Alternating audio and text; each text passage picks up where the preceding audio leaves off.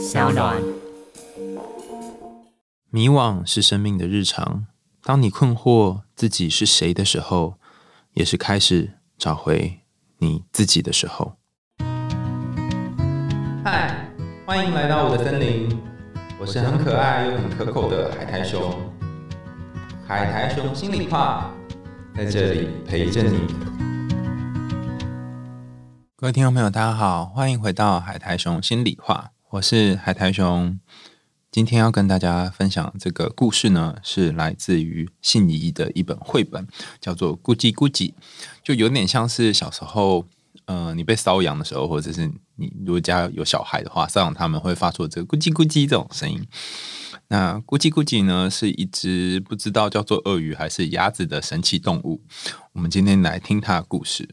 那为什么选这个绘本呢？哈，我不知道大家有没有一种感觉是。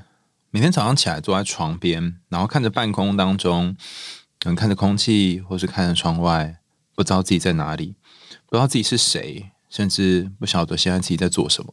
好像这个世界上有你跟没有你都差不多，或者是说你在跟朋友一起出去玩，然后不论是逛街或者是爬山、唱歌等等，你会有一种好像跟朋友格格不入的感觉，好像你不属于任何一个族群。好像所有人都跑在你的前面，或者是所有人都是在跟你不同的类别里面，你不知道自己应该被归到哪一类，或者是你跟某一个人的关系，你好像很难定义你跟他是属于什么关系，是朋友吗？是情人吗？还是什么关系呢？卡在中间，然后你有点不知道该怎么办。所以在今天的故事当中，我们想跟大家探讨一个是有关于心理学。很重要的一个千古难题，叫做“我是谁？我到底是什么呢？我是属于哪一个地方的人呢？或是我根本就不是人呢？”让我们一起来听听这个又像鳄鱼又像鸭的“咕叽咕叽”的故事。在好久好久以前，在一个遥远遥远的森林里面，住着许多快乐的小鸭。在森林当中。有一颗小小小小像石头一样的蛋，它不小心咕咚咕咚从山坡上面滚下来，撞到了石头，却没有裂开，又继续滚，继续滚，滚过了山川，滚过了小溪，滚过了好多好多动物们栖息的地方，小鸟在旁边叫叽叽叽，然后小鸡在旁边经过，狐狸在河边喝水。然后看到这个蛋呢滚过它身边，最后最后这个很像蛋又很像石头的怪东西滚到了鸭子妈妈的巢穴里面，就是它的鸭巢、鸭巢吗？鸟巢啊，whatever，就滚到他家的那个它在孵蛋的那个巢穴里面。那鸭子妈妈呢也不以为意，于是就继续孵它的蛋。在孵蛋的过程当中呢，小鸭一个又一个的生出来了。首先破蛋而出，怎么办？不会学那个蛋壳破掉的声音，大家自己想象好了。好，那个如果想知道怎么样模仿蛋壳破掉的声音，可以去上我们之前那个卤蛋老师的声音训练课。好，我就是只听了一堂，后面没听，所以才不会学。好，反正大家自己想象蛋壳破掉的声音，然后破掉之后，哎，跑出了一只小鸭子。第一只鸭子呢，是身上有一点一点蓝色的斑点啊，叫做蜡笔。那第二只鸭子呢，身上有一条一条的条纹，叫做斑马。第三颗蛋呢，是一个黄色的小鸭，就整只都黄色的，因为很像月亮，所以就叫做月光。啊，孵到第四颗蛋哈，就是那个刚刚从山坡上面滚下来的那颗蛋，不知道为什么孵老半天都没有什么动静。那鸭子妈妈想说，嗯，没关系，可能还需要多一点时间吧，所以她继续孵这个蛋。她心想，无论如何，这都是我的小孩，那我再多等一会儿好了。孵着孵着，哎，过了一会儿呢，这个蛋哈不是发出裂开的声音，而是冒出咕叽咕叽的声音。然后发出这声音之后呢，就跳出一只全身绿色、蓝色混合的小怪鸭。之所以叫小怪鸭，是因为有点像鸭，又有一点不像鸭，有长长的嘴巴，但是它全身是蓝色跟绿色的。然后呢，还不断的发出咕叽咕叽的声音。那前面几个兄弟姐妹呢，看到就是这一只老四，好，他一直叫咕叽咕叽，所以说啊，那不然就叫你咕叽好了，好。所以之后呢，这老四就叫做咕叽咕叽。变成鸭子之后呢，他们就开始学习游泳、划水、吃东西、跳舞、唱歌，然后每天过着很快乐、很好玩的日子。有趣的是，咕叽咕叽它算是最慢生出来的一只小鸭，它算是老四。可是它做什么都比其他的鸭子来得快，然后游泳也游得比其他的鸭子好。那在天气很热很热的时候呢，他们会一群人、一群人、一群鸭排在那个溜滑梯的旁边，然后从溜滑梯的上面依序咕咚咕咚咕咚啊溜到水里面，然后溅起高高的水花，他们就觉得很开心。这是他们夏天最快乐的一个娱乐。每一天睡觉之前呢，这个鸭子妈妈都会讲故事给他们听。那一边讲故事的时候，他们就会一边很认真的听。咕叽咕叽响起，一边讲故事的时候呢，一边他们就会很认真的听。讲到这里呢，我们就要讲一下咕叽咕叽是怎么诞生的。因为这是妈妈在孵蛋的时候，就孵了老半天嘛，当然都没有都没有动静嘛，之前，所以他就一边讲故事，然后一边孵蛋。哎，没想到三只小猪讲完了，白雪公主、小红帽，通通都没有什么动静。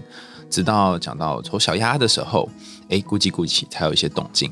可见的这个咕叽咕叽的诞生，可能跟丑小鸭有点关联。有一天呢，在这个鸭子的湖里面，冒出了三只长得跟咕叽咕叽很像的动物，有长长的嘴巴，蓝绿色的身体。然后还有一颗又一颗尖尖的牙齿，看起来就像恐龙一样的可怕。原来是三只大鳄鱼。三只鳄鱼大笑的对咕叽咕叽说：“你看看你，没有羽毛，没有扁扁的嘴，还肥肥的大脚，你只有蓝绿色的皮肤，还有尖尖的爪子，锐利的牙齿可以撕裂所有的动物。”你就像是我们一样，是一只怪鳄鱼。第一只坏鳄鱼说：“你看，你那个绿蓝绿蓝色的身体，可以让你躲在水里，慢慢接近那些肥鸭子。哇，想到口水都要流出来了。而且这个身体跟水的颜色很像，他们就不会发现你了。”第二只鳄鱼抓住咕叽咕叽，跟他说。你尖尖的大爪子可以让你抓住肥鸭，根本就不会逃跑喽。第三只鳄鱼张开它的超大嘴巴，跟咕叽咕叽说：“我跟你讲啦。”你那个锐利的牙厨哦，可以把这个鸭子的肉撕的粉碎了哦。光想到我就是没有办法停止那个口水这样一直滴一直滴呢。你哦，当鸭子太可惜了啦！你怎么会觉得你是鸭子嘞？这只笨鳄鱼。三只坏鳄鱼奸笑，一边笑，然后一边哈哈哈这样跟咕叽咕叽说。我们知道你和一群美味可口的肥鸭住在一起。我跟你讲哦，你你有一天呢，就带他们去玩溜滑梯，然后我们全部就在溜滑梯下面等着。这样呢，他们就会咚咚咚，全部跳到我们的嘴巴里啦。咕叽咕叽听了之后，很好奇的问说：“为什么我要听你们的话？”三只鳄鱼告诉他：“因为我们是鳄鱼呀，应该互相帮忙啊。”讲完这句话呢，三只鳄鱼就消失在草丛里面了。咕叽咕叽听了很难过，他心想：我真的是鳄鱼吗？我真的是一个坏的鳄鱼吗？我好难想象我是鳄鱼，可是我看起来又有点像。所以他跑到湖边，看到湖里面那个蓝绿色的脸庞，然后看到自己的嘴巴、牙齿和爪子。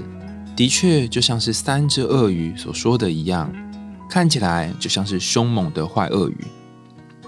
他有点难过，所以往湖里面丢了一颗石头，然后石头在湖面上激起涟漪一波一波的把他的脸给弄模糊了。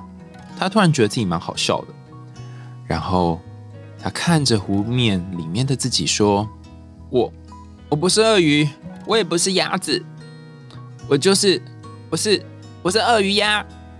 可恶，这三只鳄鱼太可恶了，竟然要吃掉我的家人！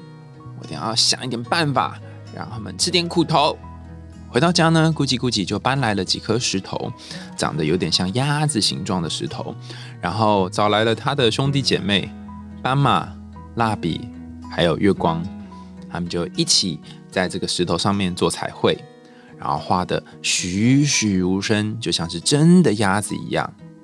第二天呢，他就按照，啊，应该说假装按照鳄鱼们的指示，到那个溜滑梯那边去玩水。然后三只鳄鱼已经在溜滑梯下面迫不及待的张开大嘴，口水都流到满个池塘都是了。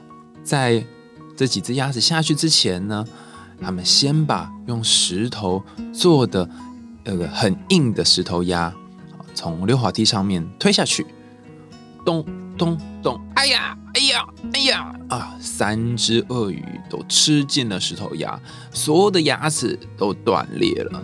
他们哀哀叫，然后觉得好痛好痛啊！怎么会吃到这个东西呢？于是就夹着尾巴逃走了。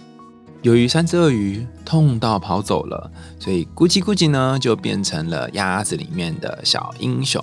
所有的鸭子都绕着咕叽咕叽团团转，都说：“你太棒了，你真是我们的英雄。”还好有你耶，你好聪明哦。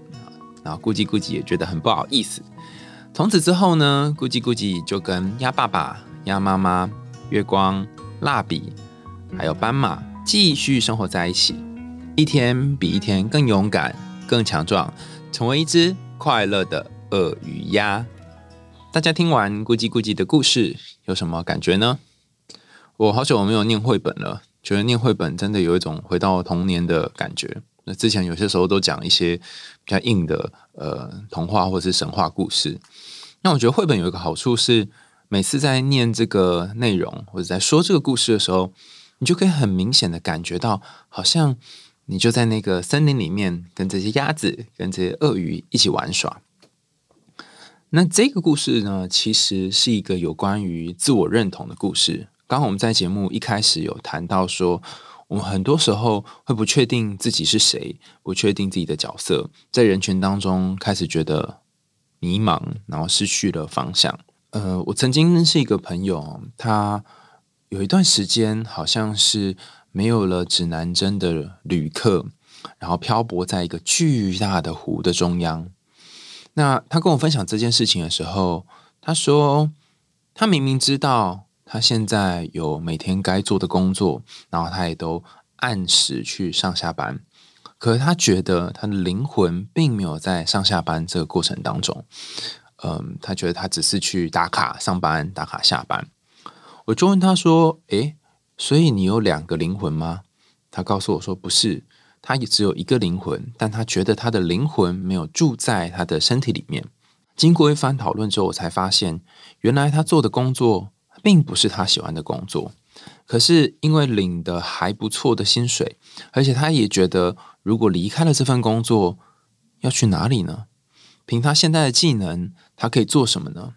他念的科系好像又不是那种很抢手的科系，所以如果要转职的话，又是在现在这个年纪，可能很难再跳到其他地方，所以他就只好继续待在这个他不是很喜欢，但是又勉强。继续呃维持着糊口的一个工作上面，那我就跟他说，嗯，那你上班没有办法做你自己喜欢的事，下班你总可以吧？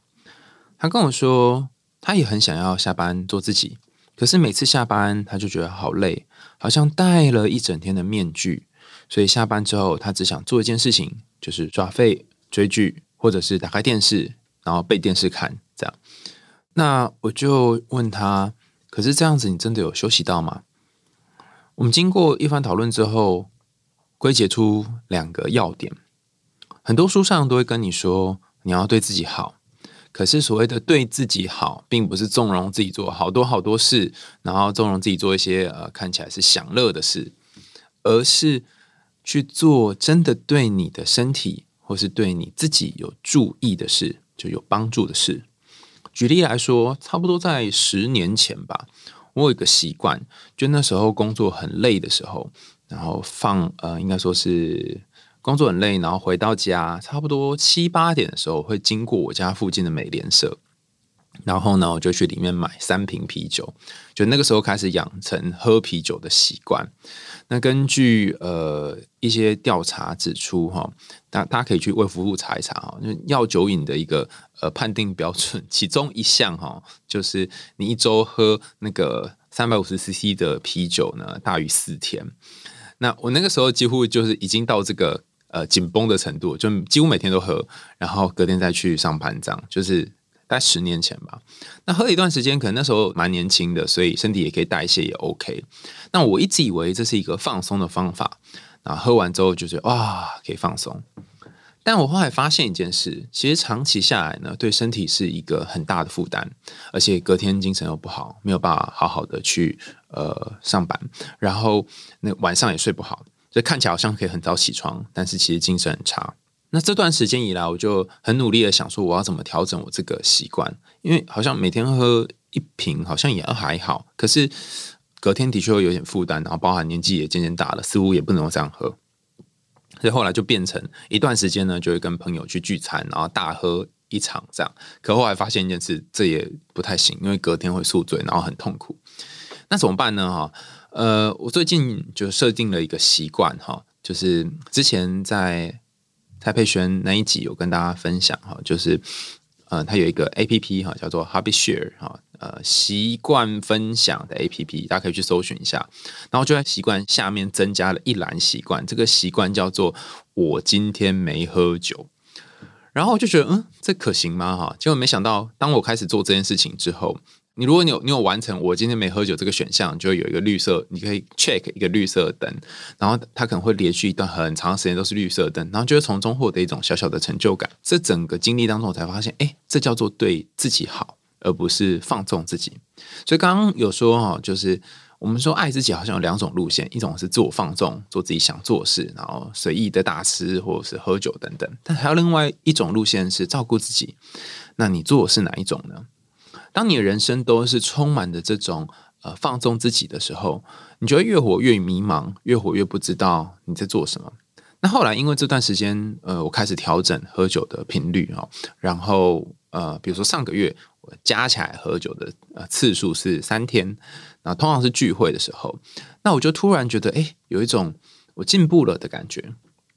于是呢，我就去查这些有关于呃饮酒的文献啊，然后发现一件很重要的事，就是通常什么样的人会浸泡在酒精当中呢？就是他可能会觉得自己的人生失去方向的时候，或者是缺乏自我认同的时候，甚至是不太知道怎么定位自己的时候，那喝酒或者是抽烟，或是其他一些呃娱乐性质的看似放松的活动。其实是一种逃避，就在逃避你真正需要面对的问题。那我觉得有些时候逃避也无妨啊，因为逃避并不可耻嘛。我们之前有一集讲到，可如果长期这样下来，其实对身体是一个伤害之外呢，还有可能是你继续在这个迷途当中。回到我朋友的故事，我就问他说：“有没有可能有一天晚上，你可以去做你想做的事？”然后他说：“有啊，他一直以来很想去学长笛，可是。”他都不知道从哪里开始，然后他有加入一些社团，但也都没有后续。那我就说，嗯，不然，呃，你如果有想要去哪一间长笛的话，你要不要先就是找一些课去试上这样子？然后他就说啊，你讲这我都知道啦，但是就是人改变就是很困难的哈。好，于是他就继续抱怨他白天的生活，然后继续过着。呃，好像没有灵魂在身体里面的日子。我记得我之前在念社会心理学的时候，有一个学长告诉我一个秘密。他说，如果有人他持续跟你抱怨一件事情，但是他却没有想要改变，或者是他有些顾虑，所以没有改变，那么请你不要试图改变他。那我就说哈，可以吗？可以这样吗？为什么就说不要试图改变他？那学长告诉我说，因为如果你试图改变他，那你会跟他一起很辛苦，而且他会想出千万种理由来反驳你。这个过程两个人都很疲累，到时候你们连朋友都当不成。那怎么办呢？那就是顺着他，他不想改变就不要改变。那我想说，好吧，我这个朋友他虽然都知道，然后也也也了解我自己盲点在哪里，但是还是要下班追剧，然后呃躺在那边当沙发马铃薯，那就这样吧。于是又过了一段这样的日子，直到有一天他传讯息告诉我说，他决定要去呃报名他之前说的那个。长笛的课，我说：“哦，真的吗？可是你这样子下班就没有办法呃耍废休息了。”他告诉我说，有一天他早上起来，然后准备化妆出门的时候，看着镜子里面的自己，突然觉得好陌生哦。然后他就坐在镜子前面看着镜子啊，大概坐了将近二十分钟左右。一开始看的时候会觉得很陌生。后来觉得有一点讽刺，有点好笑，然后最后他是几乎呃还没开始化妆哈，但是如果已经化妆的话，会把脸上的妆全部哭掉那个状态，就是哭得稀里哗啦的。我问他说：“你怎么了？”他说：“有一首歌叫做‘嗯告人的’，在这座城市遗失了你吗。”那他觉得他好像是在。他的人生当中遗失了自己，他很想要找回那个失去的自己，然后他才想起哈，多个月前我告诉他可以去学长笛这件事情，所以当天他就坐在梳妆台前面，就报名了长笛的试上课程。然后他跟我联络的时候，呃，好像也已经上，我忘记好像已经上了一两个礼拜了吧。我问他说，这段日子他这些做法。呃，是受到什么启发？他说他也不知道，就是一个感觉，然后就进入这样的状态。回到今天咕叽咕叽的故事，你也会发现，其实有些时候，你人生会面临那个你需要看着湖面，然后看见湖面的自己是多么的丑陋，甚至你会想要拿石头去丢它，像咕叽咕叽一样。可是看一阵子之后，你会有一种感觉，你会觉得。你不想要再过这样的生活了。或许别人说的都对，你可能是一个烂人，你可能有尖尖的爪子，你可能有长长的牙齿，你可能就是一只坏鳄鱼，你就是一个呃什么地方都不好的人，没有任何好处的人。然后你会不断的从他们说的这些话当中，呃，不论是被催眠也好，被说服也好，好像成为某种形状。但是另外一方面，如果你在仔细看那个湖面里面自己的倒影，你真的想成为这个样子吗？或许有些部分是没有办法改变的，你最终是一颗鳄鱼蛋，但是你对自己的定义跟方向或许可以有一些改变。例如，咕叽咕叽在湖边看着湖里面的自己的时候，他做出了一个重要的决定。这个决定是他决定要保护他的家人，他决定要想一些方法来避免自己的家人被吃掉。从这一刻开始，他就已经不是鳄鱼了。他是一只想要保护其他他的家人的鳄鱼鸭。我们今天在讲这个故事的一开始的时候，谈到在人群当中，我们经常会迷失自我认同。比方说，你不确定自己是男生还是女生，你不确定自己想要做的工作是什么。跟朋友相处的时候，你不知道自己是属于哪一群，他们感觉好像成功人士，那你好像不上不下的，介于中间。那这其实就像是咕叽咕叽一样，就是他觉得自己好像不是鸭子，也不是鳄鱼。可是有没有一种可能，是在两种认同当中找到一个中间点？这个中间点就是所谓的鳄鱼鸭。那属于你的鳄鱼鸭是什么呢？另外一个在这个故事里面很重要的关键是这个呃咕叽咕叽他的妈妈就是鸭子妈妈。大家还记得吗？在故事一开始的时候，妈妈花了很长的时间去把咕叽咕叽孵出来，他没有放弃，甚至当他生出一只非常奇怪、跟别的鸭子都不一样的咕叽咕叽的时候，他选择的做法是也接受他是其中一个孩子，而且他不是口头上说接受，他是说你们都是我的孩子。那讲这句话，其实对于姑吉姑姐来说是一个很大的鼓舞。他可能没有任何一个地方可以接纳他，甚至是在鳄鱼面前，他会觉得自己好像不属于鸭子这一群。可是，当自己的妈妈可以接纳自己的时候，或许人生当中的好多困难，不对，应该说鳄鱼鸭身当中的好多困难，就开始可以长出一点点力量，啊，长出一些智慧去解决。这里我要讲我另外一个朋友的故事。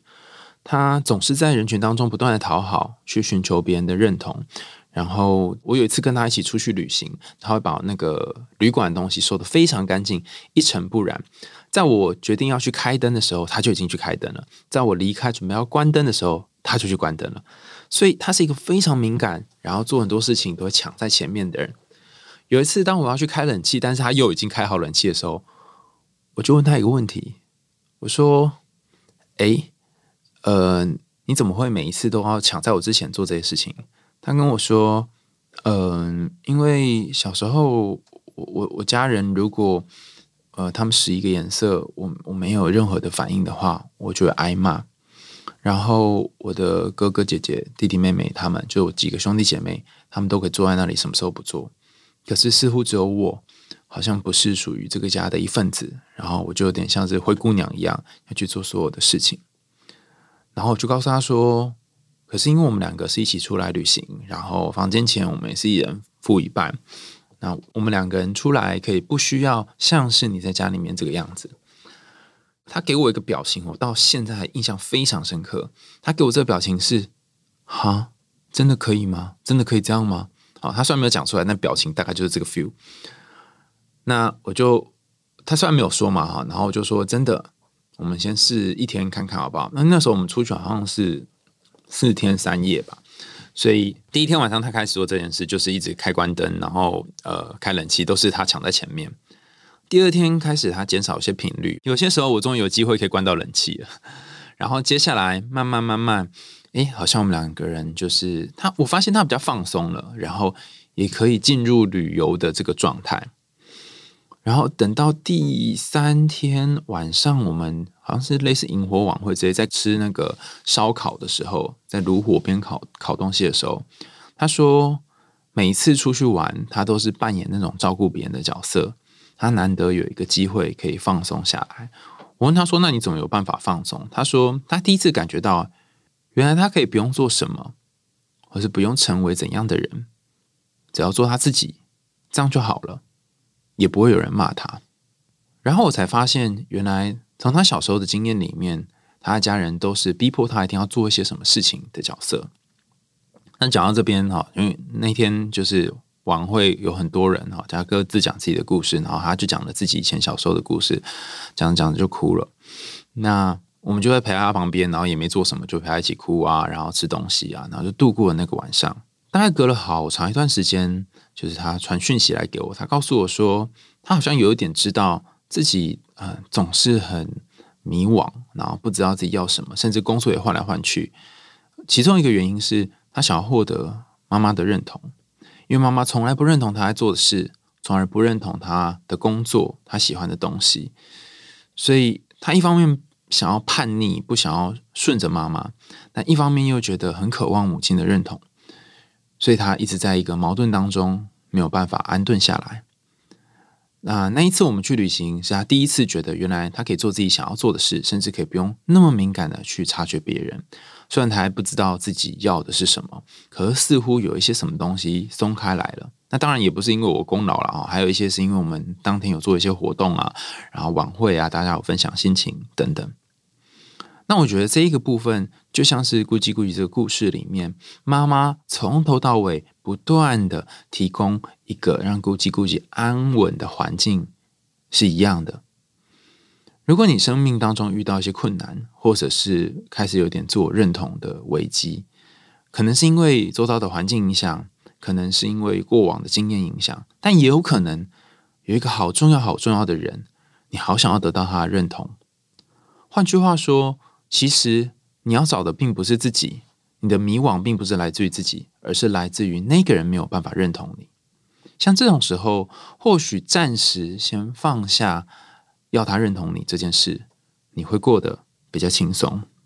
最后，我想要跟大家分享这个故事，让我最有感觉的这个部分，就是你心里面有一些你不能够容忍的部分吗？有一些你很讨厌的部分吗？就像是咕叽咕叽看到自己好像是坏鳄鱼，然后拿石头去丢的那个部分吗？如果你心中有这样的一个部分，那么你有没有可能想想看，当你看到这个部分，这个部分要告诉你什么呢？我大概耳鸣有两年多了吧，然后最近我去尝试一个神秘的治疗，叫做那个颂钵治疗，就是那个寺庙里面念经的那个钵，当，然后就会有那个震波，它会在你身体啊，还有耳朵啊，造成很多的震动波。然后做完之后呢，那个治疗老师就跟我说，其实耳鸣是你身体里面一些状况的反应。它是最后的结果，其他的说法跟其他医生讲的也是一样的。他说，所以我们要去想的，并不是怎么让耳鸣不见，而是耳鸣要提醒你什么，或者是你看到了一个丑陋的自己，那这一个让你看到的丑陋的自己，要提醒你什么？我就想了很久，要提醒我什么呢？还是想不到。他说：“你可以先看身体上面有没有哪个器官有问题，或是哪一个部分出了状况，先去处理那些呃可能有状况的器官，因为这些器官可能不会说话，可能他们没有办法用他们的方式让你知道，所以它出现在耳朵上，然后让你去觉察身体其他地方有什么变化。”听到这个老师讲这段话之后，我就想起，好像估计估计他如果一辈子都是。跟这些鸭子一起玩，然后没有遇到他的三只坏鳄鱼哈，他还还没有把它当同党。又遇到他们的话，他可能永远也不会意识到这个自我认同的危机。那可能呃某一天突然变得很大只了，才发现哎呀，自己怎么跟其他鸭子不一样？所以这个危机一出现，也让他重新去确认自己的身份，就像有些时候身体的症状出现，会提醒你一些东西一样。所以我想说的是，如果你发现自己身上有一些你不能容忍的部分，比方说有一些坏鳄鱼的部分，有一些牙齿锐利的部分，有一些爪子的部分，我们之前有好多集的故事都跟大家说，我们可以试着包容它。但是这一集我想跟大家讲，还有另外一个可能是，你可以想一想，这个锐利的爪子、尖尖的牙齿。蓝绿色的皮肤在你生活当中出现，让你看见，而且之前没有，现在出现了，是想要提醒你什么呢？今天跟大家分享这个孤寂孤寂的故事，我们谈到了自我认同，谈到了内心当中不能接纳的部分，谈到了家人，还有呃寻求家人的认同。我常常觉得我们在人群当中，或者在鳄鱼鸭、鳄鱼群、鸭子群当中，好像想要找到一个安身立命。坐起来会舒服安稳的地方，但并不是每一次都这么顺利，可以有一个位置让你在那里。那有时候给自己一点时间在河面上面漂浮，给自己一点时间在湖面上看看自己的模样。早上起来的时候，花一点时间照镜子，端详看看现在的你是你熟悉的样子吗？把自己那个在城市当中遗失的灵魂找回来。今天的海苔中心里话就到这里告一个段落喽，感谢你的收听，欢迎大家在 Apple Podcast 或是其他留言管道告诉我你听完故事的想法，也欢迎大家透过 Sound On 这个平台呢赞助我们家猫咪布啊的罐罐。那我都看到大家有很多有趣的留言，然后给我很棒的回馈。那最近也收到很多呃朋友在 IG 给我鼓励，然后感谢大家的鼓励，我会记在心里。我们海豚用心里话，下次见喽，拜拜。